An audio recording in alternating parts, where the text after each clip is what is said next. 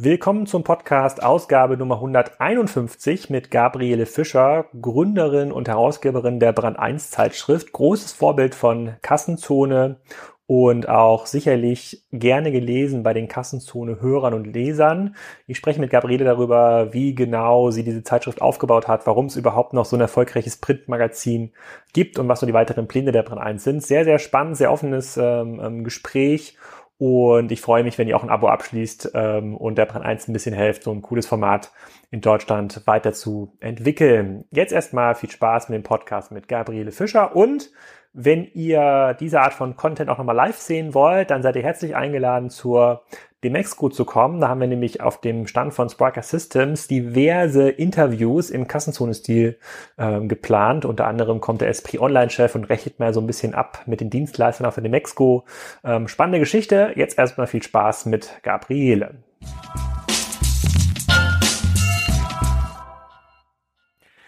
Hallo Gabriele, willkommen zum Kassenzone.de Podcast, Ausgabe Nummer 151, mhm. heute hier in den Brand 1 Büros. Sag doch mal, wer du bist und was du machst. Ich bin Gabriele Fischer, ich bin Chefredakteurin von Brand 1 und was ich mache, frage ich mich jeden Tag auch. Vielleicht kannst du mal den Hörern und Lesern von Kassenzone, die nicht so oft Brand 1 lesen, erklären, äh, was das eigentlich für ein Produkt ist, was ihr hier macht und wie es entstanden ist. Brand 1 ist ein Wirtschaftsmagazin. Äh, es gibt immer wieder Leute, die sagen, wir seien eigentlich eher ein Gesellschaftsmagazin. Wir finden, dass wir sehr wohl ein Wirtschaftsmagazin sind. Das versucht deutlich zu machen, äh, dass Wirtschaft ein Teil von Gesellschaft ist, Gesellschaft beeinflusst und auch von der Gesellschaft beeinflusst wird. Und das versucht zu erklären, äh, wie sich Wirtschaft in den vergangenen 20 Jahren verändert hat, was wir alle spüren, es unaufhörlich tut. Und wie ist das entstanden wie lange gibt es euch schon? Es gibt uns seit 1999. Der Weg dorthin hat über zwei Etappen geführt. Also davor haben wir ein anderes Magazin gemacht, das hieß Econy. Und das war nur für, oder nicht nur, aber es war damals gedacht für die neue Wirtschaft, für die ganzen Startups, die in den Ende der 90er Jahre äh, auf der Bildfläche erschienen sind. Und äh, das war eine Tochtergesellschaft vom Spiegel, der hat sie nach zwei Ausgaben eingestellt. Wir haben dann alleine weitergemacht, waren pleite, haben den, äh, das Magazin verkauft an einen mittelständischen Verlag, der uns nicht wirklich verstanden hat. Und von dem haben wir uns dann äh, im Unfrieden nach, äh, glaube in einem knappen halben Jahr getrennt und haben dann Brand 1 gegründet. Brand 1 hatte von Anfang an die Idee, dass wir nicht mehr in neue und alte Wirtschaft teilen, sondern dass es nur eine Wirtschaft gibt und dass diese Wirtschaft in einem Transformationsprozess von der Industrie zur Wissensgesellschaft ist, der alles umrühren wird und alles verändern wird. Und äh, das machen wir jetzt seit fast 20 Jahren. Und, und äh, diese Trennung alte und neue Wirtschaft, wer macht das? Also welche Magazine trennen so? Das war in den 90er Jahren äh, oder Ende der 90er Jahre sehr deutlich. Es gab damals, es gab einen neuen Markt. Es gab äh, hm. die Trennung in neue Wirtschaft, die äh, sich mit Software, äh, Biotech und all diesen ganzen Sachen, die heute normal sind, beschäftigen. Und es gab damals äh, eine sehr starke alte Wirtschaft, die behauptet hat, äh, dass diese neue Wirtschaft sowieso nicht weit kommt und dass das Internet nicht lange da ist und dass äh, ne, Software, also die Tatsache, dass Software mehr Geld verdienen soll als Hardware, überhaupt nicht verstanden haben. Okay, gut, diese Sicht gibt's ja heute teilweise auch noch, so. äh, aber sie ist deutlich weniger, weniger, ist weniger geworden. geworden ja. Ähm, ich, ich, Kann man so sagen. Vielleicht kannst du noch ein bisschen was dazu erzählen, wie, äh, wie eure Marktfindung ausgesehen hat. Also war das eine Zeit, wo ganz, ganz viele Journalisten neue Zeitschriften gegründet haben und versucht haben, da ähm, dem Markt so ein bisschen Stempel aufzudrücken und, und zu hoffen, dass es genug Leser gibt? Oder habt ihr so eine Zielgruppenanalyse gemacht und gesagt, eigentlich gibt es ganz viele Leute, die sich genau diese Art von Geschichte irgendwie wünschen, weil die werden auch am meisten gelesen in anderen Zeitschriften, also machen wir Magazin irgendwie äh, da herum. Wie ist das eigentlich entstanden? Nein, so professionell sind wir da nicht rangegangen. Der Spiegel hat äh, auch verspätet eine Marktforschung gemacht und hat festgestellt, dass es eine Million Menschen gibt, die zwar in der Wirtschaft sind, aber keines der klassischen Wirtschaftsmagazine lesen und haben das schon mal als Zielgruppe definiert. Das war aber mehr oder weniger hinten drauf gesetzt. Wir haben von Anfang an gesagt, es gibt da etwas, was passiert und was äh, sehr massiv ist. Und äh, wir machen ein Magazin, das auch Leute gerne lesen, die kein MBA haben und keine Wirtschaftswissenschaften studiert haben, das ein bisschen anders aussieht, das einen anderen Ton hat. Und das Les Magazin wird seine Leser finden. Beim Spiegel hatten wir dazu nicht so rasend lange Zeit. Heute wissen wir, dass es schon ganz schön viele Leser gefunden hatte. Äh, bei Brand 1 sind wir eigentlich damit, äh, haben wir damit weitergemacht, weil äh, wir dann nach anderthalb Jahren oder einem Jahr mit Econi schon gelernt hatten, dass es tatsächlich so ist. Dieses Magazin sucht sich seine Leser. Wir haben keine Marktforschung gemacht, wir hatten auch gar keine Zeit dazu. Brand 1 ist in vier Wochen gegründet, da war für große Marktforschung äh, keine Zeit. Wir haben anschließend mal die Pläne, die der Spiegel damals gemacht hat, wie die Zielgruppe aussehen darf, was ja Medienmenschen so gerne tun, äh, auf das gelegt, was wir haben und was die AMA oder sonstige Marktforschungstools ausweisen und haben festgestellt, äh, wir sind sehr nahe daran gekommen. Wir haben nur in einem Punkt diesen Plan, der kein Plan war, sondern irgendwie eine Glaskugel verlassen wir haben mehr Akademiker oder mehr Menschen mit Abitur und Studium unter unseren Lesern, als damals äh, gesagt worden oder prophezeit worden ist. Ja, aber stimmt, es ist eine relativ breite Zielgruppe. Also ich merke das mal bei mir zu Hause. Ich, äh, ich habe ja, bin ja bei euch im Abo und äh, mhm. wenn ich die Zeitschriften durchgelesen habe, dann äh, ähm, meine Mutter besucht uns relativ häufig, dann hofft sie, dass ich wieder durch bin mit ein paar Zeitschriften und Mitgliedern wieder mit. Die hat jetzt keinen akademischen Hintergrund, findet aber trotzdem die Geschichten total Das ist die, das Ziel. Spannend. Genau. Und ich bin ja auch genau so daran gekommen. Ich habe, glaube ich, 2003 oder 2004 so die ersten Brenn 1 Hefte in der Hand gehabt und ich habe die in der Bahn irgendwo gelesen oder in der Jugendherberge, ich bin mir nicht mehr ganz sicher. Und ähm, dann fand ich es mega spannend, was da irgendwie drin stand und habe dann auf das Cover geguckt und habe dann rausgefunden, die sind schon zwei oder drei Jahre alt. Und mhm. ich, das Magazin muss ich auf jeden Fall abonnieren, wenn Dinge, die schon zwei oder drei Jahre alt sind, mich heute noch interessieren oder ansprechen. Das ist irgendwie ganz, ganz interessant. Das ist ja tatsächlich, ist ja so eine, er schreibt ja Wirtschaftsgeschichten um Menschen mhm, drumherum. Genau. So. Und das hat sich Und so ein bisschen, mhm. bisschen weiter, äh, da, da, haben sich noch weitere Formate irgendwie dazu äh, entwickelt, mhm. darüber sprechen wir gleich nochmal. Kannst du noch mal ein bisschen was erzählen zu ähm, sozusagen zu den Fakten bei der Brand 1? Also welche Auflagen sprechen wir hier ähm, ähm, eigentlich, wie viele Leute ähm, ähm, arbeiten, arbeiten hier oder wie, wie viele freie Autoren gibt es eigentlich, die an solchen Heften mitwirken? Also, wir sind ein sehr kleines Team. Wir haben als kleines Team angefangen und sind das bis heute. In der äh, Stammredaktion arbeiten äh, fünf bis sechs. Das kann man nur so sagen, weil wir sehr unterschiedliche Arbeitszeitmodelle haben. Ähm, wir haben Dazu kommen noch alles, also äh, Layout, Dokumentation, Organisation, CVD. Insgesamt sind wir elf bis zwölf Leute in der Redaktion. Äh, der Gesamtverlag hat äh, knapp 25 Leute, weil zum Gesamtverlag gehören auch noch der Verlag, der Anzeigen und Vertrieb organisiert und äh, Brand 1 Wissen, die eigene Magazine machen, Brand 1 Thema und äh, andere Formate, aber auch Corporate Publishing. Von daher sind wir ein sehr, sehr kleiner Laden. Die Auflage ist so zwischen 90 und 100 meandert hin und her. Wir haben ein äh, relativ fest verkauft, ja. ja. Wir äh, haben einen relativ äh, festen Abo-Block und äh, schwanken in den Einzelverkäufen äh, sehr zwischen, was weiß ich, 25 und 45. Äh, die Einzelverkäufe äh, sind abhängig von äh, Titeln, von diesem, von jenem. Wir wollen immer so gerne, dass es irgendeine Regel gäbe, die uns das sagt. Aber die Regel ist schwer zu finden. Wir wissen nur, dass zum Beispiel ein Schwerpunkt wie Nichtstun äh, einer der bestverkauften Titel überhaupt war, genauso wie Scheißjob. Aber das kannst du ja auch nicht jeden Tag machen. Titeln oder liegt das quasi auch an der Gestaltung der Cover? Ihr habt ihr habt ja das wissen wir halt nicht, das weißt du immer nicht. Ne? Das ist das Schwierige, das macht das äh, Magazin machen immer so kompliziert. Und es hat ja tausende von Versuchen in der Branche gegeben, das irgendwann auszufiltern. Es gibt Copytests, es gibt äh, Beobachtungen von Lesern, was sie angucken und, und, und. Und der Versuch ist immer, das in ein festes Regelpaket zu packen. Aber so sind wir nicht. Wir machen das Heft, das wir jetzt gerade das Wichtigste finden. Aber scheinen ja emotional ansprechende Titel zu sein, die da, äh, es scheint so die, zu sein. die da reißen. Also ja. einfach nur doof könnte da ein Titel sein, der auch gut funktioniert. So genau. so, so einer Reihe. Wolf Lotter wäre begeistert, ja. ja, ja, weiß nicht. Wolf, Wolf Lotter, das, der schreibt ja immer diese Formate in, eure, in, in eurem Magazin. Das sind immer so acht, neun äh, Chapter. Da, mhm. Das ist ja so das quasi das Brand 1 für Ton, so aus meiner Sicht. Mhm. Äh, da komme ich nicht mehr zurecht, aber es gibt, das hat ja seine Fans, wenn man das so mhm, Kann man sagen, ja. online, online liest. Aber es ist genau das Format, das ist mir zu schwer, zu, irgendwie zu, ver, äh, zu, zu verdauen. Und mit diesen 90 bis 100.000, oder damit die Leser so einen Eindruck bekommen, die meisten sind ja nicht in dieser Industrie aktiv. Ihr seid ja, äh, ich glaube, das größte Wirtschaftsmagazin, wenn man das äh, in der Vergleichsbasis... Wir verkaufen am Kiosk die meisten Hefte. Die Abonnements sind bei den anderen mehr. Allerdings muss man wissen, dass wir noch nie von der ersten Ausgabe an eine Aboprämie gegeben haben. Von daher kannst du das nicht so gut vergleichen mit den Abonnements der anderen. Was ist eine Aboprämie? Aboprämie bedeutet, ich schenke dir was dafür, dass du mich liest. Also eine Bohrmaschine, einen Gutschein, ein äh, irgendetwas. Also wenn du mal guckst, äh, kriegst du irgendwas geschenkt als Dankeschön dafür, dass du dieses Heft abonnierst. Und bei uns ist das Dankeschön dafür, dass du das Heft kriegst. Das kriegt so, man im anderen finde, Fall auch. Ich finde, man kann ja auch ein bisschen kreativer sein. Also diese Abo, ich kann mich erinnern, im Spiegel gab es das immer relativ Staubsauger, Kehrchermaschine, genau. Bohrmaschine, aber ihr könnt ja auch was Cooles machen, keine Ahnung.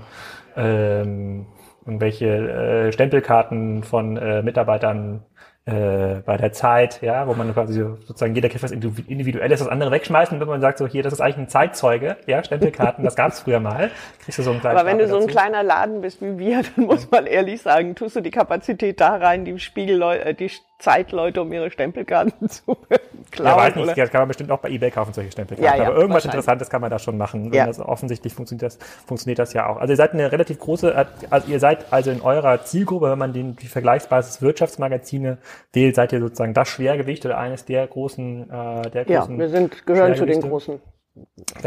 Und ähm, seid ihr auch im Ausland irgendwie aktiv? Also gibt es quasi Ableger über eure Zeit? Im deutschsprachigen Ausland. Ne? Wir haben äh, äh, wir sind ganz gut gelistet in der Schweiz. Wir sind im äh, Österreich auch das bestverkaufte deutsche Wirtschaftsmagazin, aber äh, das sind so zwischen 2000 und 2500, die wir da noch verkaufen. Ja, ihr macht zwölf Auflagen im Jahr. Ich, ich, ich ja, habe kurz ja. vorhin drüber gesprochen. Ich habe, als ich abonniert hatte, das muss schon ja dann über zehn Jahre her sein. Da gab es irgendwie noch so eine Info, es gibt dann ja. zehn Ausgaben äh, im Jahr, aber dann gibt's jetzt auf, auf jeden Fall zwölf. Mhm. Ähm, stapeln sich auch manchmal äh, dann so ein paar Monate bei mir, dann habe ich wieder Zeit im Urlaub ein paar Hefte mhm. äh, durch, äh, durchzulesen. Ähm, äh, wie funktioniert denn diese, diese Themenfindung? Also wie einigt ihr euch denn hier intern auf äh, dieses Thema? Was haben wir hier für eine Zeitschrift? Ich, ich will Gegner Wettbewerb. Opfer. Wettbewerb, mhm. genau, ist da das Thema. Also ist das irgendwas, was ihr spontan jeden Monat neu macht mhm. oder gibt es da eine richtige Strategie? Na, richtige Strategie. Ich, ich sage immer, Strategien bilden sich in der Regel von hinten. Ne? Also von hinten kann man gucken, ob es eine Strategie gewesen sein hätte können. Aber äh, wir machen einmal im Jahr eine große Konferenz, in der wir die Themen, also einmal gucken, was im vergangenen Jahr so gelaufen ist, was äh, in der Zeit war und wo wir ein bisschen daneben lagen und denken dann darüber nach, was für unser Gefühl im nächsten Jahr passieren könnte, wird. Also was weiß ich, du hast ein Jahr mit Wahlen, dann wird passieren nochmal andere Sachen, als wenn so, Donald Trump hatten wir nicht vorhergesehen, vieles sieht man nicht vorher, dann muss man nochmal anders reagieren. Aber im Großen und Ganzen versuchen wir eben einfach die, die, die Stimmung einzufangen und machen dann eine Liste von zehn äh, Titeln, Schwerpunkttiteln, äh, die uns einfach nur hilft, äh, gelassener in das neue Jahr zu gehen. Die wird nie eingehalten und die werfen wir dann immer wieder um und äh, stellen fest, nee, das ist jetzt nicht das Richtige, das ist zu nah an dem anderen. Das sind ja aber nur, wenn du ein Thema wie Wettbewerb nimmst oder jetzt auch äh, loslassen, das sind ja so, so große Worte. Und was du da drunter packst, das ist sehr in der Zeit. Also das ist natürlich äh, also äh, wir haben zum Beispiel Dezember nach äh, dem Zusammenbruch von Lehman Brothers haben wir einen Schwerpunkt Glück gemacht. Der ist natürlich in dem Moment ein völlig anderer Schwerpunkt, als wenn wir den morgen machen würden. Also die, die, die Hefte reagieren schon auf die Zeit. Die großen Worte helfen uns eigentlich nur, die ganzen unendlich vielen Informationen, die um uns rumwabern, zu sortieren und in eine Richtung oder in ein oder unter ein Dach zu heben. Okay, und angenommen jetzt ist im Mai habt ihr jetzt die Ausgabe Wettbewerb mhm. oder das ist irgendwie das, das Oberthema. Wie muss man sich das vorstellen? Also wann, wann sagt ihr euren Autoren oder auch freien Autoren, wir, wir brauchen von euch einen Artikel zum Thema Wettbewerb? Wie lange ist der Vorlauf? Der Vorlauf, wir haben früher äh, knapp sechs Wochen Vorlauf gehabt, vier bis sechs Wochen. Und äh, wir haben jetzt äh, auf Initiative der Kollegen äh, angefangen, das vorzuziehen, dass wir im Grunde genommen schon drei Monate vorher über den Schwerpunkt in drei Monaten das erste Mal reden. Das sind drei, also wir treffen uns einmal im Monat zu einer großen Konferenz, zu der auch freie Kollegen dazukommen und äh, in denen wir äh, die Themen sozusagen immer enger machen. Im ersten, in der ersten Diskussion ist, wollen, ist das überhaupt ein Thema? Kann man damit was machen? Was fällt uns ein? Und wenn wir dann das Gefühl haben, da sind uns schon in der ersten Runde so viele starke Geschichten eingefallen, dass sich das tragen kann, dann machen wir damit weiter. Äh, und dann haben wir drei, also dann sind wir fast drei Monate davor. Aber dadurch, dass wir in der Zwischenzeit zwei andere Hefte machen, musst du dir nicht vorstellen, dass wir uns dann nur die ganze Zeit mit diesen Thema in drei Monaten beschäftigen. Und das läuft dann parallel, das läuft hinten vorbei. Aber man kann schon mal größere Geschichten in einen äh, Auftrag geben oder solche, wo man äh, schwieriger zu kriegende Leute äh, interviewen kann und und und. Dazu waren die vier Wochen eigentlich zu knapp. Das musste man, da musste man einen längeren Vor Vorlauf haben richtig schärfen, äh, richtig geschärft wird das Thema dann oder endgültig geschärft ungefähr vier Wochen vor äh, der Produktion. Wir sind jetzt, heute beginnt die Produktion der, äh, mein Gott, wo sind wir? September-Ausgabe.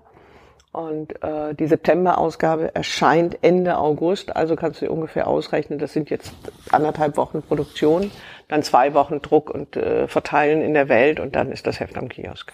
Okay, wer, wer, wer kümmert sich da um diese schicken Layouts? Das war auch eine Frage, die wir hier über die WhatsApp-Gruppe hatten. Ja, äh, wir haben von Anfang an und wir hatten schon zu Econet-Zeiten äh, einen Artdirektor Mike Mayre. Mike Mayre ist äh, vom, von Haus auf, hat er eine Werbeagentur, hat früher aber angefangen, indem er ein Magazin auf seiner Tischtennisplatte geklebt hatte. Ich kannte ihn von der Geschichte, die ich mal gemacht habe und als ich damals vom Spiegel den Auftrag kriegte, äh, Econi zu entwickeln, hatte ich so das Gefühl, ich weiß, wie sich diese Geschichten lesen werden. Ich weiß auch äh, ungefähr, äh, was da drin stehen soll, aber ich habe keine Ahnung, wie das aussieht. Und ich bin damals zu Mike gefahren, weil ich das Gefühl hatte, dass äh, er mir einen Film drehen sollte, in dem äh, man die Anzeigenkunden davon überzeugen kann, dass das ein tolles, geiles Magazin wird. Und habe ihm das Konzept mitgebracht. Und Mike guckte sich das Konzept an und verschwand im Nebenzimmer und hat dann kam zurück mit ganz vielen Magazinen aus aller Welt, warf sie auf den Tisch und sagte so genau äh, ungefähr so, aber ganz anders. Und fragte dann, es sei doch klar, dass er das Editorial Design mache. Und äh, dann habe ich gedacht, warum eigentlich nicht? Hm. Und so habe ich meinen Artdirektor gefunden, der beim Spiegel erstmal so eine Mischung aus eine Werbeagentur und ach, der ist aber schon auch cool äh, hervorgerufen hat. Und äh, der ist uns geblieben, was einen ganz großen Vorteil hat. Dadurch, dass Mike nicht nur für uns arbeitet, kriegt er einfach ganz viele Anregungen von anderen äh, aus der ganzen Welt, von Kunden, von äh, von Entwicklung, macht mittlerweile ja eine Menge mehr Magazine, nicht nur unseres. Und äh, damit hast du nicht, dass das in einem, äh, also Artdirektoren sind, wenn sie nur für ein Magazin arbeiten, laufen eben Gefahr, dass sie in ihrem Pod bleiben. Dadurch machen wir den Pod immer wieder auf. Und wie wird man Autor bei euch? Indem man äh, bereit ist, eine Geschichte zu schreiben, die oder uns ein Thema vorzuschlagen, das neu, originell ist, das zu Ende gedacht ist, das eine These hat, äh, bei der wir das Gefühl hatten, boah, das haben wir noch gar nicht so, so gesehen der dann bereit ist, eine erste Geschichte auf eigenes Risiko zu schreiben. Das heißt, wenn wir nicht zusammenkommen, dann äh, kriegt er kein Ausfallhonorar, aber die Spesen und kann die Geschichte an jedes andere Magazin verkaufen. Was kriegt man als Autor für so eine Geschichte? Wir zahlen 515 Euro für äh, 4000 Zeichen. Das ist ungefähr eine Seite. Könnte ich auch Autor werden bei euch? Wenn äh, unter den vorhin genannten Bedingungen könntest du auch Autor werden, ja. Das Interessante ist, dass wir, äh, also viele bewerben sich mit ganz vielen Geschichten. Und äh, abgesehen davon, dass wir gar nicht die Zeit haben, uns, äh, also wir kriegen viele Bewerbungen, äh, uns durch, äh, was weiß ich, 40 Seiten oder 30 Seiten Geschichten aus anderen Magazinen zu fräsen, äh, ist es auch so, dass du nie weißt, was der Autor wirklich geschrieben hat, weil die Geschichten werden redigiert, werden manchmal verstümmelt, manchmal äh, besser gemacht und und und. Also du hast dann immer noch kein Gefühl dafür, kann der das, was du von ihm willst. Und das deswegen lassen wir ihn arbeiten. Nicht so. Ha? Das ist bei Kassenzone nicht so. Das geht quasi in der Rohfassung direkt online und ja. manchmal fallen mir noch Kommafehler auf, die ich dann genau. später korrigiere. okay. Und, ähm, das würden wir mit deinen Geschichten schon machen. Da ja, musst du durch. Ja, okay. Äh, das finde ich auch vollkommen in Ordnung. Das, da wünsche ich mir auch jemanden, der es bei Kassenzone macht, aber dafür habe ich weder die Zeit noch die Fähigkeiten. Ähm, genau. Wie, wie ist dann, gab es bei euch so eine Art ähm, ja, Durchbruchgeschichte, irgendein Moment in der in den ersten Jahren, wo ihr gesagt habt, so, das war echt, das war so ein, das hat einen großen, einen großen Signaling-Effekt oder gibt, habt ihr regelmäßig in, in Heften mal so Momente, wo ihr sagt, boah, wenn wir jetzt darüber schreiben, hier so eine Art Reportage über, über so eine Branche, die sowieso immer kontrovers diskutiert wird, dann kriegen wir richtig ähm, Ärger, aber das müssen wir tun, das ist eigentlich ein journalistischer Anspruch? Also in äh, den Rückblicken gab es zwei Geschichten. Also es gibt immer mal wieder Geschichten, über die geredet wird oder über die sich auch manche Menschen ärgern. Wir haben relativ wenig äh, also was weiß ich, Gegendarstellungen und solche Sachen. Das hat nicht nur damit zu tun, dass wir eine sehr gute Dokumentation haben, die viele Magazine sich heute nicht mehr leisten, die wir aber für notwendig finden.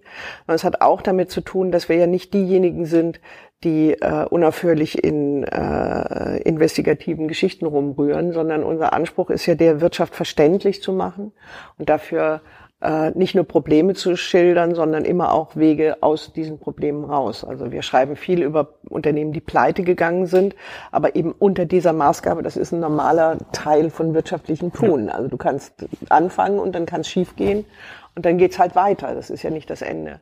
Und von daher, äh, also die, die, die Ängste davor haben wir nicht so viel zwei Momente, die ich in der rückblickend in dieser langen Geschichte mit ganz vielen großen und kleinen Ups und Downs äh, wichtig finde, ist in der dritten oder vierten äh, Ausgabe haben wir eine Geschichte gemacht über das Clue Train Manifest. Und das war insofern äh, wichtig, weil das Clue Train Manifest zu dieser Zeit eigentlich überall als völlig gaga und äh, idiotisch beschrieben worden ist. Wir haben damals das äh, gefunden, da war auch Mike sehr treibend, der das aus seiner Branche äh, beurteilen sagte, das ist so schlau. Äh, und dann haben wir das ganze Heft umgebaut und haben vorne nackte Menschen gezeigt, auf denen diese Seiten aussahen auf denen diese, diese äh, Zeilen drauf waren und haben das richtig gefeiert und nach vorne gepusht, was dazu führte, dass wir zum ersten Mal in äh, ein, zwei großen Medien erwähnt wurden, nämlich verrissen, indem die Leute sagten, die seien nun völlig verstrahlt. Was für große Medien waren das? Äh, wir sind im Haus. Ah, okay. okay. Ja. Und äh, und das zweite war ganz bestimmt äh, 2007, ich glaube 2007, äh, haben wir einen Schwerpunkt Arbeit gemacht und äh, das Grundeinkommen vorgestellt. Also das haben wir vorher schon, das haben wir schon seit 2000 immer wieder mal diskutiert, aber wir haben damals ein großes, äh, eine große Geschichte darüber gemacht. Und die Zeile nie wieder Vollbeschäftigung, wir haben Besseres zu tun. Das war erstens eine gute Zeile, das hat zweitens tatsächlich dieses Thema äh, nochmal in eine andere Dimension geschoben und äh, gehört sicherlich zu denen, ja, aber wie gesagt, mit einem scheiß Job und äh, kauf du Arsch oder äh, Stimmt. Oder nicht die Zeitschriften tun. über Handel, die fand ich sowieso am besten bisher. Aber das ist ja auch so meine meine, meine ist deine meine, Welt, ja. Ist meine, ist meine Welt, genau. Ja. Aber ich finde, ich, ich, ich, ich kann da schon Pattern erkennen. Also scheint mir, genau. Wenn ihr jetzt quasi noch äh, äh, wie im Stern vielleicht äh, sozusagen noch irgendeine nackte Person auf das Cover äh, äh druckt unter dem dann Vorwand verkaufen wir 50 bessere Rücken, dann ja. glaube ich, kriegt man das am, am Kiosk auf jeden Fall abverkauft. Vielleicht braucht ihr einfach so einen für die Zeitschriften, die zu akademisch sind, braucht ihr so ein Ersatzcover, was man ja. mal so drüber heftet. Ja, dann so kaufen sie ja. Leute ja dann, kaufen es Leute dann auch. Okay, dann kommen wir mal so ein bisschen zu eurem, ähm, eurem Modell. Eine Frage aus der Gruppe war auch, war auch, kann man mit Print eigentlich noch Geld verdienen? Vielleicht kannst du noch ein bisschen was dazu erzählen. Wie ist, ist Print eigentlich noch euer primärer Kanal und welche Kanäle bedient ihr eigentlich noch? Ihr habt ja auch eine Webseite, unter der ältere Artikel. Ich glaube, damals war das mal immer nach einem vier Wochen waren alle live. Heute ist das, mhm. glaube ich, nicht mehr der. Doch, doch. Ist immer also, der Standard? Es, es, äh, es, wir ziehen das. Wir okay. machen immer zwei Geschichten pro Woche, glaube ich, und äh, okay. dann zieht sich das so durch. Wir machen ja so viele Geschichten. Genau, aber wo kommt eigentlich sozusagen, also wo kommt eigentlich das, wo wird ja eigentlich das Geld verdienen? Also ist das eigentlich bei dem Abonnenten? Ist das ein klassisches Anzeigengeschäft? Kann man macht man irgendwie, gibt es irgendwelche Advertorials, die man als Anzeigenkunde online äh, kaufen kann? Wir haben von Anfang an äh, äh, zwei Sachen gesagt. Wir machen Corporate Publishing, aber wir machen ein Corporate Publishing, das äh, tatsächlich äh, insofern kundenunabhängig ist, ähm, als wir mit den, äh, oder nicht wir, sondern meine äh, Kollegin, mit den Kunden zusammen Themen erarbeitet und äh, Konzepte erarbeitet, die Susanne. ein fertiges Magazin liefern. Also der erste Kunde, den wir hatten, war zum Beispiel McKinsey. Und da ging es darum, äh, unterschiedliche, äh, also unterschiedliche große Themen von McKinsey so aufzuarbeiten, dass man die verstehen kann, aber ohne dass McKinsey unaufhörlich da drin ist, dürften die ja gar nicht, weil die dürfen ja gar nicht über ihre Kunden reden. Äh, das ist ein Erzählstrang. Ansonsten machen wir keine Form von Advertorials, keine Form von Native Advertising, keine Form von. Äh, wir finden, dass ein Wirtschaftsmagazin oder das Wichtigste, was wir haben, ist unsere Glaubwürdigkeit und unsere Unabhängigkeit als Wirtschaftsmagazin. Äh, und das zu schützen ist uns sehr wichtig. Wir haben vor, vor fünf, sieben, acht, neun, zwölf Jahren diskutiert, wie gehen wir mit der äh, Digitalisierung um und mit den ganzen äh, neuen Möglichkeiten, die es da gibt. Und wir haben uns von Anfang an eigentlich so verhalten, dass wir gesagt haben, wir betrachten das als Ergänzung und als eine Möglichkeit, äh, dolle neue Sachen zu machen. Wir haben von der ersten Ausgabe an alle Ausgaben äh, online gestellt. Wir haben das die ersten, ich glaube, sieben oder acht Jahre äh, sogar von der ersten, also vom Erscheinungstag an gemacht, bis sich dann lustigerweise Leser beschwert haben und gesagt haben, wofür soll ich bezahlen, wenn ihr das sofort äh, online stellt. Dann haben wir angefangen, äh, dass äh, nach einer kurzen Phase, in der wir Paid Content versucht haben und uns damit sowas von auf den Bauch gelegt, dass wir äh, das nach drei Monaten wieder eingestellt hatten. Wir hatten äh, damals versucht, so ein Paid Content Modell zu machen. Das bedeutet, du konntest die Artikel abonnieren äh, oder ein Online-Abo abschließen, das sehr günstig war. Aber äh, wenn du schon Abonnent warst, kamst du natürlich kostenlos auf die Seite. Das hat uns am Ende die äh, Abonnenten verärgert, weil die Systeme damals noch deutlich komplizierter waren und das Einloggen auch noch schwieriger, als es heute ist. Also wollten die sich nicht einloggen. Äh, die, wir hatten, glaube ich, zwölf Online-Abos verkauft, mit dem unsere Kasse jetzt auch nicht so richtig nach vorne kam. Und wir waren bei Google nicht mehr auffindbar. Daraufhin hatten wir das Gefühl, das war keine gute Idee und haben das nach drei Monaten wieder äh, eingestellt. Und seitdem ähm, stellen wir die Artikel so nach vier Wochen, also wir fangen an schon in der ersten Woche mit ein, zwei Artikeln und stellen dann immer ein, zwei Artikel pro Woche frei. Das Archiv ist immer noch ein Volltextarchiv, das nun mittlerweile doch 202, äh, die Inhalte von 202 Ausgaben fasst. Wir haben, wir waren äh, unter den ersten Magazinen, die eine App angeboten haben, als das damals äh, auf, den, äh, auf die Welt kam, hatte sich vorher bei uns äh, Apple gemeldet und wir waren völlig in Aufregung. Apple, Apple, Apple, aber es war äh, leider Gottes nicht, wie wir es uns vorgestellt hatten, sondern die versuchten nur verzweifelt irgendwelche Magazine, die bereit waren, Geld dafür auszugeben, dass sie zu den ersten gehörten. Und äh, wir waren dann da dabei und haben eine, eine der ersten Apps gemacht. Wir haben äh, machen online auch ein paar Sachen, also was weiß ich, so Karten, auf denen du sehen kannst, wo die meisten Arbeitslosen sind und wo dieses ist. Das macht ein Kollege von uns.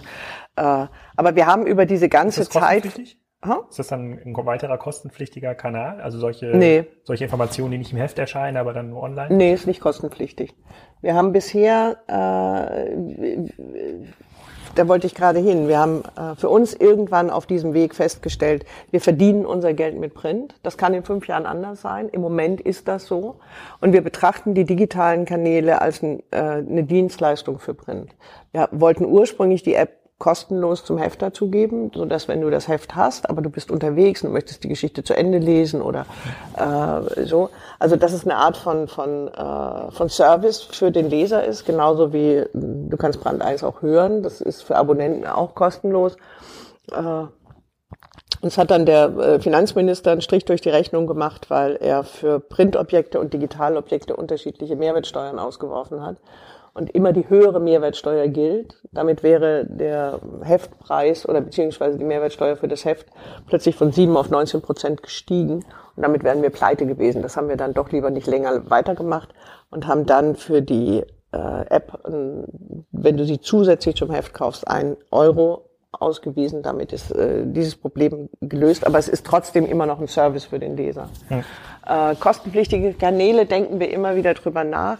Es ist äh, ein bisschen, also für einen kleinen Verlag ist es tatsächlich so ein bisschen, äh, wenn wir zu, also wir machen Dossiers. Du kannst auf unserer Website auch Dossiers zu äh, Themen finden und das ist eine ganz gute Zusammenschau äh, zu Themen wie Grundeinkommen, äh, zu einzelnen Branchen, zu Ländern und, und, und. Das sind eine Artikelsammlung aus Artikelsammlungen, genau.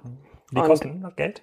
Nee, die kosten kein Geld. Äh, das Problem ist, um die kostenpflichtig zu machen, beziehungsweise für einen einzelnen Teil musst du das System umbauen. Und wenn du dir dann äh, im Grunde genommen überlegst, das kostet dich dann 10.000, 15.000 Euro, das System jetzt so umzubauen, dass es einen Teil kostenpflichtig macht, aber einen anderen Teil nicht, äh, denkst du nochmal drüber nach. Wir okay. sind im Moment gerade mal wieder dabei, unsere Webseite umzubauen. Vielleicht kriegen wir das dann hin. Ich persönlich denke immer, äh, ja, ich, ich weiß, dass der, der, der Trend dorthin geht, aber wir sind sehr vorsichtig auf diesem Weg. Vielleicht auch, weil wir damals zu den, bei den frühen Paid Content äh, Geschichten äh, gelernt haben, dass das alles nicht so einfach ist. Ja. Einzelne Artikel zu verkaufen haben wir auch immer wieder durchdacht, aber das Problem ist, unser Produkt, das Produkt Brand 1 ist tatsächlich nicht einzelne Geschichten, sondern ein Thema so aufbereitet zu kriegen, dass du unterschiedliche Sichtweisen und unterschiedliche Blickwinkel davon hast. Äh, das auseinanderzuflattern äh, wird möglicherweise irgendwann nicht zu umgehen sein.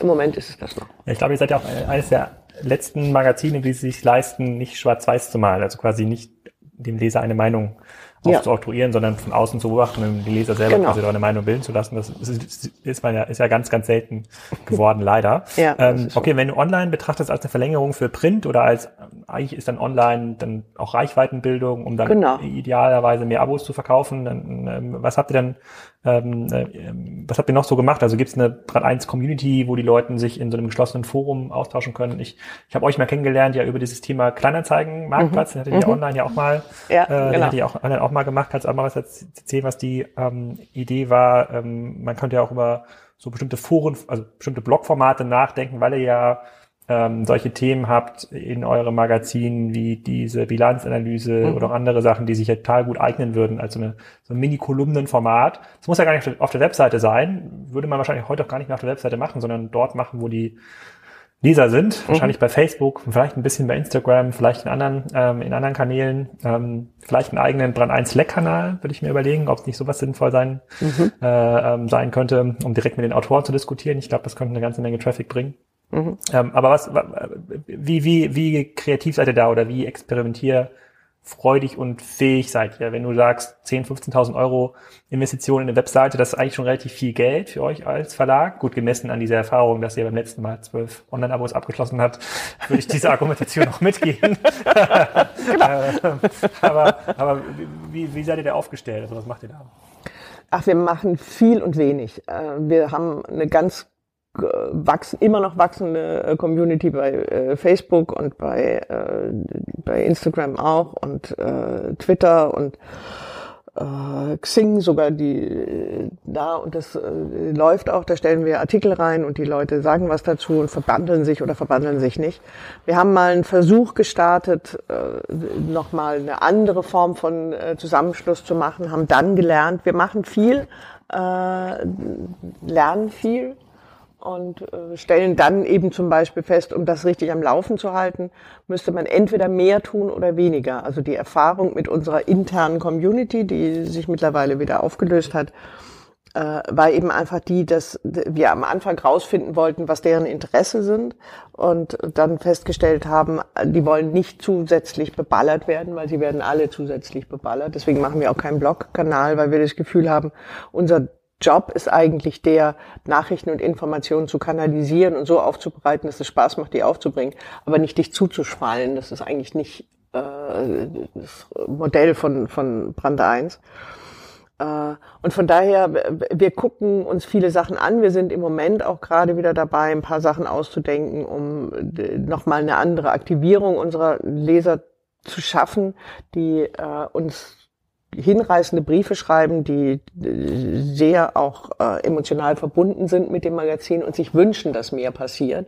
Aber das, du musst es einfach in so einem kleinen Laden immer gemanagt kriegen. Ne? Also was denn diese, ja, ihr macht relativ viele Porträts über Menschen. Ja. Und ähm, was denn so das, äh, das durchschnittliche Outcome der Leute, die ihr porträtiert oder über die ihr schreibt, wo dann irgendwo hinfahrt, eine Geschichte schreibt über Max Mustermann, der keine Ahnung, ein Sägewerk für seinen Vater im Schwarzwald übernommen hat, irgendwas Spannendes mitgemacht hat, das ja. irgendwie dreimal verändert hat. So, ähm, kriegt ihr von denen Feedback? Also ist das, äh, kriegen die? Die kriegen viel Feedback. Ja? ja, und die sagen auch, dass sie, äh, also Leute, über die wir schreiben, äh, sagen uns, dass sie äh, erstaunt sind über die Reaktionen, erstaunt sind, aus wie vielen unterschiedlichen Ecken die kommen. Also das, was du vorhin auch erzählt hast, dass wir eben nicht das Magazin sind, das sich nur an eine bestimmte Form von Wirtschaftsführer wendet, sondern es sind eben auch Studenten und die äh, Frauen und Grafiker und Designer und äh, Ärzte und Pfleger und so. Also es geht wirklich quer durch unsere Gesellschaft.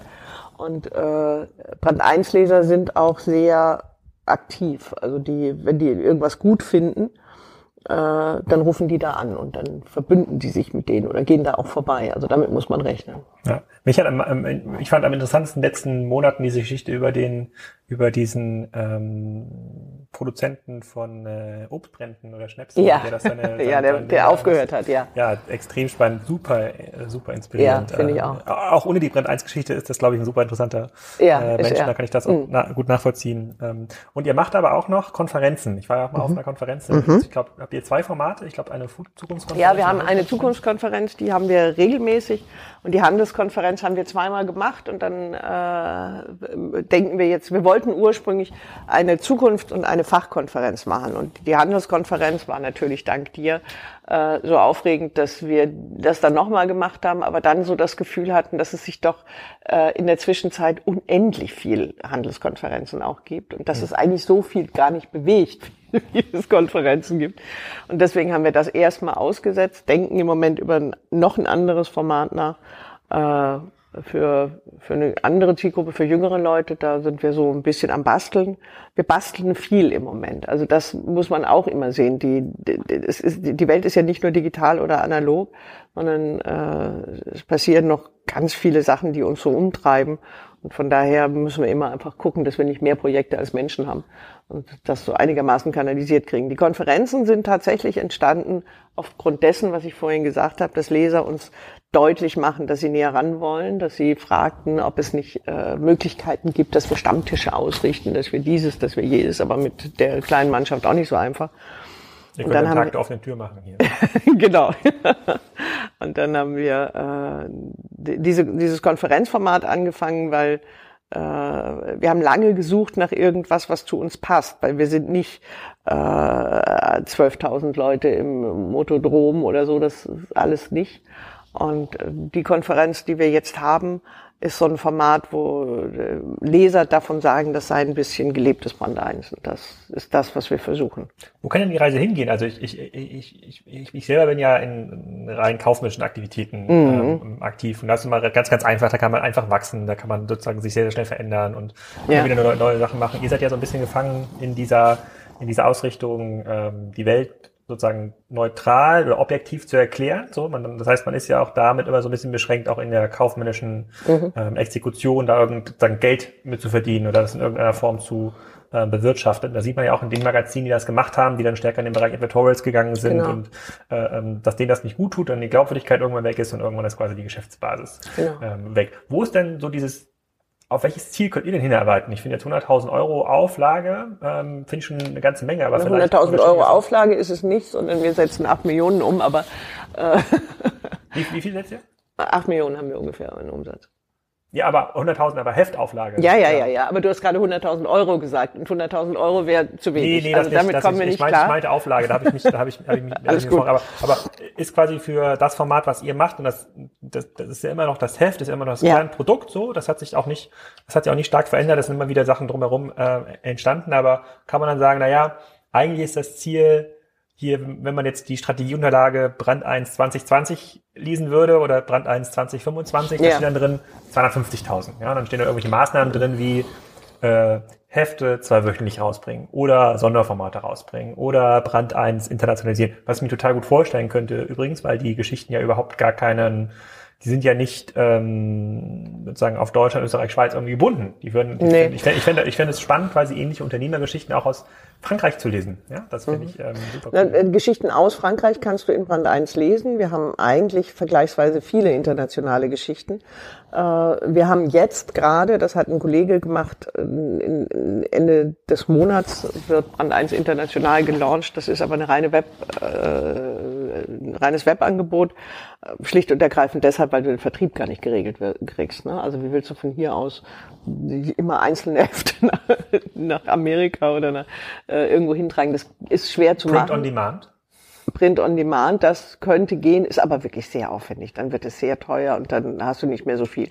Wenn der Brand 1 international gut ankommt, lässt sich das irgendwann denken, aber du musst ja erstmal äh, gucken. Bisher kriegen wir international eher an Rückmeldungen von Brand 1 Lesern, die sehr mobil sind und in vielen Ecken der Welt arbeiten und die dann eben sagen, oh, könnt ihr uns das nicht übersetzen? Ich würde so gerne meiner Mannschaft in Saudi-Arabien, in, wo sie, wo auch immer sie arbeiten, äh, diesen Artikel zukommen lassen. Und da, äh, das ist sozusagen ein Anfang, wenn sich das weiter äh, wenn die, wenn die Nachfrage danach größer wird, ist Print on Demand bestimmt eine Möglichkeit. Aber es ist, wie gesagt, teurer, als man so glaubt, weil so ein Magazin hat ja Bilder und ohne Bilder ist auch blöd.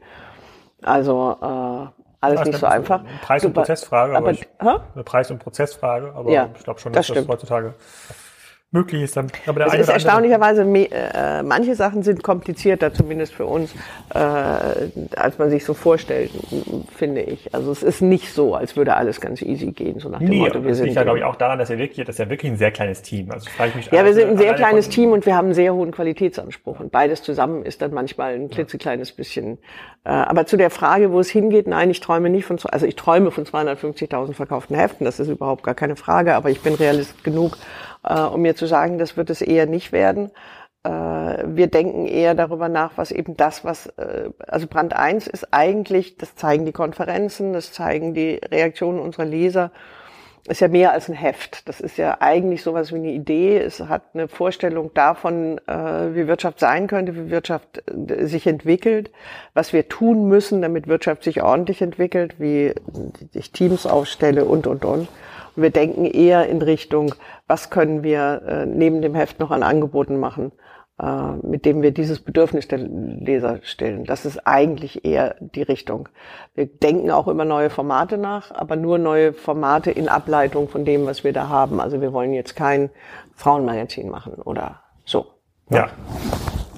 Gut, es könnte ein, ein Frauenthema geben, vielleicht als Schwerpunkt. Als Schwerpunktthema. Nee, aber das, das verstehe richtig, ich schon, dass ja. ihr quasi eine ganzheitliche Marke seid, genauso wie ein Latour ja auch sagt, es ist mehr als ein Biohändler. Ja, das ist auch genau. quasi ein, ein, Lebensbild oder eine Lebensphilosophie, genau. äh, um dort aktiv zu sein. Ähm, da will ich nochmal vielleicht äh, im letzten Teil nochmal kurz zurückkommen auf, äh, auf das Thema ähm, Geschäftsmittel und, und Erlös, Erlösströme. Mhm. Ähm, jetzt habt ihr in dem ersten Versuch mit dem Thema Payment, also Online-Payment, nicht so gute Erfahrungen gemacht.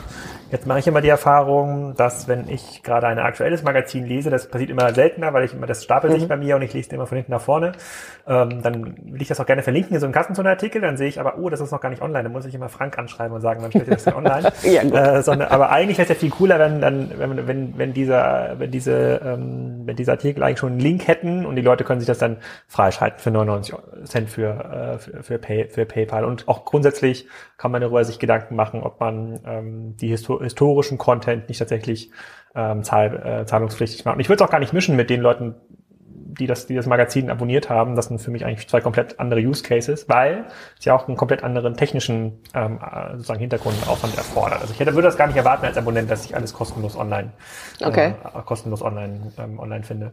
Ähm, aber ist das dann einfacher geworden? Also gibt's halt Das ist einfacher geworden. Wir sind, wie gesagt, wir haben heute Morgen darüber diskutiert, dass wir äh, von Typo 3 weg wollen, weil das mit damit eben sehr schwierig ist zu trennen zwischen äh, das kannst äh, das ist kostenpflichtig und das ist frei. Und äh, die äh, wir wissen das alle. Wir sind in Zeiten, in denen du eigentlich alles, was ich heute sage, kann sich in zwei Tagen schon wieder äh, ad absurdum geführt haben. Wir haben auf diesem Weg äh, ganz viel gelernt, ganz viel revidiert, ganz viel wieder eingestampft. Das ist so eine Zeit, in der man ganz viel vor, vorläuft und dann stellt man fest, puh, das hatten wir uns anders vorgestellt, dann geht man wieder nach rechts. So, wir haben zum Beispiel, als wir die App gemacht haben, äh, viel Gehirnschmalz darauf verwendet, dass wir Angst hatten, dass Menschen, wenn wir das äh, möglich machen, dass man die Artikel weiterschicken kann, dass sich jemand sein Brand 1 zusammenschicken lässt. Ne? Und äh, mit solchen Ängsten kann man Tage verbringen, die völlig sinnlos sind und auch völlig, weil diejenigen, die das wollen, sind sowieso schlauer als wir und können das, ohne dass wir darüber nachdenken. Und haben dann ungefähr ein halbes oder dreiviertel Jahr gebraucht. Und heute ist es so, dass du von der App jeden Artikel weiter verschicken kannst. Und äh, erstaunlicherweise entstehen nicht nebendran jetzt irgendwie neue Hefte. Und deswegen kann das gut sein, dass wenn wir dieses andere System dann tatsächlich jetzt kriegen, äh, dass wir darüber nachdenken, ob man das machen kann. Äh, an diesem Grundproblem oder an diesem Grundgedanken, von dem ich vorhin geredet habe, dass das Problem eben ist, dass wir nicht den Einzelartikel eigentlich als Angebot haben, sondern die Idee einer äh, Auseinandersetzung mit einem Thema wie Wettbewerb, da muss man, müssen wir noch mal ein bisschen schlucken und drüber weggehen. Das, was du als Bedürfnis geschildert hast, kann ich gut verstehen. Und das geht mir natürlich auch oft so, dass ich was lese und denke, ah, super, das will ich weiterschicken. Und dann müsste es eigentlich möglich sein, die Idee, die du da hattest, ist vielleicht eine, über die wir nachdenken. Okay, gibt es irgendwelche Themen, die es, die immer wieder andiskutiert werden, die es aber noch nie ins Heft geschafft haben, die dann sozusagen diesen Qualitätsdiskussionen nicht standgehalten haben? Ja, naja, manchmal sind äh, Themen, die uns jetzt im Moment gerade beschäftigen, fällt mir natürlich jetzt keins ein, aber die äh, uns im Moment gerade beschäftigen, wenn wir diskutieren, stellen wir fest, da haben wir zwei große Ideen dazu, aber kein, das füllt keinen Schwerpunkt. Im Grunde genommen muss äh, ein Schwerpunkt bei uns die Idee erfüllen, dass, oder die, die Voraussetzung erfüllen, dass wir eine These dazu haben, dass wir wissen, warum wir das machen. Also was weiß ich, äh, weil wir vorhin drüber geredet haben, bei so einem Thema wie Scheißjob ist das zwar eine lustige Zeile, aber die Idee dahinter war, dass wir äh, beschreiben wollten, dass Führungskraft irgendwann mal in der Geschichte ein attraktiver Job war, auf den man sich irgendwie gefreut hat, weil man noch eine zweite Pflanze ins Zimmer bekommen hat und vielleicht noch einen Fensterflügel. Dass das aber einfach vorbei ist. Heute ist es so, dass äh, wenn in Teams gearbeitet wird, dass du im Grunde genommen wechselnde Führungskräfte hast, dass du oder wechselnde Teamchefs hast und dass das alles an äh, der Teamchef damit auch leben muss, dass er gleichberechtigt ist mit allen, nur mehr Verantwortung hat und unterm Strich dann wahrscheinlich auch noch weniger Geld kriegt oder zumindest nicht so wahnsinnig viel mehr. Also kurzum, dieses hat alles seine, oder hat nicht alles, aber es hat seine Attraktion verloren, weil wir in neuen äh, Arbeitszusammenhängen arbeiten, die aber auf der anderen Seite eigentlich ganz toll sind, wenn man sich darauf einlässt. Wenn man Karriere machen wollte, ist doof. Hm. Und gibt es ähm, äh, hinsichtlich der Digitalisierung, würde ich mir jetzt ja vorstellen, ähm, vor 20 Jahren, als ich angefangen habe, war es noch gar nicht so einfach, mit der Zielgruppe so eine 1 zu 1 Kontakte aufzubauen oder so in Echtzeit zu pflegen. Heute, wenn ich mir, wenn ich, wenn ich jetzt sehe, ihr habt eigentlich für das Jahr schon eure Themen durchgeplant oder so zumindest die ganz, ganz grob diese ähm, Eckpfeiler gesetzt. Und es gibt ja Themen, die kommen immer wieder. Ich glaube, dieses Handelsthema kommt zum Beispiel mhm. immer, ähm, immer wieder. Ähm, dann könnte man ja eure Zielgruppe, wenn die schon so aktiv ist, ja viel besser einbinden. Das mache ich ja bei Kassentune auch. Die Leute haben jetzt hier vorab äh, vor diesem Interview einen WhatsApp-Nachricht bekommen. Welche Fragen habt ihr an, an, ja. an, an Gabriele? Das könnte ihr ja super machen für eure Themen. Habt damit ein viel höheres ähm, Engagement. Also es, es könnte sein, dass euch Interviewpartner vorgeschlagen werden. Es könnte sein, dass es noch bestimmte Fragestellungen gibt, die, ihr noch gar nicht gedacht habt. Also dass die Zielgruppe so ein bisschen mitwirken kann an der, Heft, an der Heftgestaltung. Und damit hat man ja am Ende des Tages auch wieder eine höheres Involvement und mehr, äh, mehr verteilte Hefte. Ist sowas, was, was man sich vorstellen kann in so einem, ähm, in so einem Umfeld, in dem ihr arbeitet? Oder sagt ihr, nee, das ist eigentlich, das ist eigentlich unser Produkt als, ja, wie so eine Art Künstler, das denken wir uns aus das gestaltet das. Ähm, ähm, das Nein, das wir sind ganz bestimmt keine Künstler, wir sind Handwerker, ordentliche Arbeiter. Das, was du gesagt hast, stimmt noch nicht ganz, weil wir haben eigentlich seit der ersten Ausgabe äh, einen sehr intimen Kontakt zu unseren Lesern. Wir sind ja dadurch, dass wir sozusagen aus, aus so einem Streit geboren sind, gab es schon damals ganz viele Leute, die, also als wir eingestellt worden sind, haben wir an einem Tag tausend Mails gekriegt äh, von Leuten, die sagten, sind die völlig verrückt geworden. Und das war sehr schön. Du hattest am, die erste Zeit hattest du nur Tränen, so ungefähr bis 16 Uhr. Wir waren auch in Tränen aufgelöst. Und ab 16 Uhr kam, hatten die Mails eigentlich den Unterton, aber das lasst ihr euch doch nicht bieten. Ihr macht doch jetzt weiter. Also das kann doch nicht sein, dass ihr jetzt einfach aufhört. Hm. Also es gab damals schon äh, diese, diese, diese Verbindung. Und äh, wir haben seit der ersten Ausgabe wirklich jeden Leserbrief beantwortet. Wir haben kriegen viel äh, nicht Leserbriefe, die uns sagen, wie toll wir sind, sondern Leserbriefe, die äh, uns Geschichten vorschlagen, die uns äh, sagen, äh, worüber sich ein Mittelständler aufregt, was äh, wie schwierig es ist, dass äh, die Konzerne ihre Zahlungsziele immer weiter nach hinten schieben, wie äh, kompliziert es ist, im, wenn man irgendwo ähm, auf dem Land lebt, Leute zu finden und, und, und. Und, und inwiefern beeinflussen euch diese Vorschläge bei der inhaltlichen Gestaltung? Wir sind mittlerweile ungefähr bei 20 bis 25 Prozent unserer Themen sind eigentlich von Lesern. Aber das machen wir eben nicht in den sozialen Medien, sondern das sind Leserbriefe, in denen die eben uns auch Informationen äh, nochmal zukommen lassen. Äh, das ist aber tatsächlich von Anfang an und das hat sich über die sozialen Netze nicht verändert. Wir kriegen da eher Stimmungen mit. Also da kriegst du mit, was äh, besonders ankommt. Aber ich meine, da muss man auch äh, feststellen, äh, das sind zwei Welten. Ne? Also das, was in den, äh, was sich bei Facebook zum Beispiel besonders viele Klicks hervorruft, ist nicht unbedingt immer das, was das Heft verkauft. Okay, also diese beiden Aufrufe können wir also festhalten. Wenn sich ein ähm, Autor oder vermeintlicher Autor ähm, anbieten möchte, dann kann er dich direkt kontaktieren ja. und äh, wenn ähm, Hörer oder Leser Mit diesen beiden Bedingungen, haben, über die ich vorhin sprach, ja Ja, darüber müssen wir nachher nochmal reden, dass, äh, ob man es nur ausweichen kann. Und äh, die zweite, das zweite Thema wäre ähm, tatsächlich, wenn es Geschichten gibt oder wenn es Leute sagen, das ist eigentlich etwas, ähm, genau. was jetzt gar nicht klassisch in diese Schwarz-Weiß-Denke fällt, sondern wo sich jemand ein bisschen Gedanken machen muss und das sozusagen genau. objektiv darstellt, ähm, äh, wo es nicht immer einen Gewinner und einen Verlierer geben muss in der Geschichte, ähm, dann könnte sich auch an euch wenden, wenn sie das bisher noch, da habe ich noch gar nicht drüber nachgedacht. Ähm, dann auch wenn Sie mal rausfinden, ich, ich war ja in diesem letzten Jahr in diesem einen Heft mit diesem Artikel ja. leider geschlossen, ja. äh, äh, ob es dazu Leserbriefe gab, das, äh, da muss ich mal schauen, ob das hier noch irgendwo archiviert worden, ja. ist. Na, Leserbriefe haben wir, wie gesagt, nicht so oft zu den einzelnen Artikeln, weil die wenn die irgendwie finden, boah, der ist ein toller Typ oder sonst irgendwas, melden die sich direkt. Und äh, was wir aber wirklich viel haben, sind eben Leser, die uns erzählen, äh, was sie jetzt im Moment gerade umtreibt und was eine tolle Geschichte ist. Und äh, wir haben, also du hast vorhin gefragt, wie die Themen zustande kommen. Wenn wir so ein, eine Konferenz haben und ein Schwerpunktthema haben, dann haben wir hier intern uns, die wir darüber nachdenken, die Festfreien, die immer schon mit uns arbeiten, die auch darüber nachdenken. Und äh, dann gibt es eben auch, dass wir an bestimmte freie Autoren so einen Schwerpunkt äh, schicken oder an unsere Korrespondenten mit dem Hinweis darauf, was fällt euch zum Thema Wettbewerb in Südafrika ein oder sonst irgendwas. Und so sammelt sich das. Wir haben immer zu viele Themen und nie zu wenig, aber äh, gespeist wird das sehr wohl durch unsere Leser. Aber es gibt doch hinten in diesem Heft gibt es auch immer Leserbriefe zu den einzelnen mhm, Artikeln. Gibt und es. sind immer, keine Ahnung, so zehn Stück. Ist sehr schwierig, äh, muss ich dir ehrlich sagen. Also das ist eine Seite, die äh, ich betreue und ich versuche ständig den Kollegen zu erklären, dass äh, wir das eigentlich einstellen stellen, weil äh, die Diskussionen finden heute in den sozialen Netzwerken statt. Du hast eigentlich nur noch Leser, die sich über irgendwas beschweren mhm. oder aber äh, pauschale äh, Zuneigung und, und Liebe machen. Beides ist auf so einer Seite äh, schwierig. Wenn wir einen Fehler gemacht haben, korrigieren wir das natürlich. Das äh, ist überhaupt gar keine Frage. Aber äh, du hast eigentlich relativ wenig schriftliche Auseinandersetzung mit den Geschichten. Das findet mittlerweile fast alles in den sozialen Medien statt. Deswegen haben wir den, die Leserbriefseite schon mal geteilt und haben dann die Hälfte soziale Medien gemacht. Das haben wir jetzt vermischt. Aber eigentlich ist es auch albern, dass man soziale Medien vier Wochen später nachdruckt. Also von daher bin ich da so ein bisschen hin und her.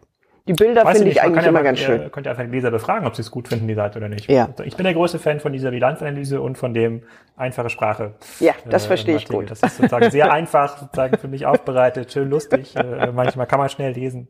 Äh, ja. Sehr cool. Ja, da bin ja. ich ganz bei dir. Sehr spannend. Also da glaube ich, hat die Brenn 1 noch bestimmt weitere 20 Jahre Geschichte ähm, äh, vor sich und habt ihr nächstes Jahr 20-Jährigen, übernächstes dann? 99, 99 ja. ja übernächstes 20-Jährigen. Ich bin mal gespannt, was da sozusagen, wie das Jahr performt äh, ähm, dann bei euch. Und dann können die Kassenzone Lisa und Hörer ja auch äh, weitere Business-Ideen einfach an euch Immer, pitchen. jederzeit. Wir Ideen sind wirklich, gibt, äh, ja. und äh, mhm. wenn man da gute, gute Vorschläge hat, können sie direkt auf dich zukommen. Ich bedanke mich für deine Zeit, die offenen Antworten und äh, den sehr spannenden 151. Kassenzone.de Podcast. Vielen Dank dir. Das war schon für diese Ausgabe. Podcast Nummer 151 ist hiermit abgeschlossen. Ich freue mich auf eure neuen Podcast-Vorschläge in der WhatsApp-Gruppe von Kassenzonen. Die findet ihr in der Kassenzone Sidebar oder als Link unter diesem Podcast und natürlich über euren Besuch auf der Demexco beim Spriker-Stand, wenn ihr da wissen wollt, was dort passiert. Den Link dazu findet ihr auch im Podcast. Viel Spaß!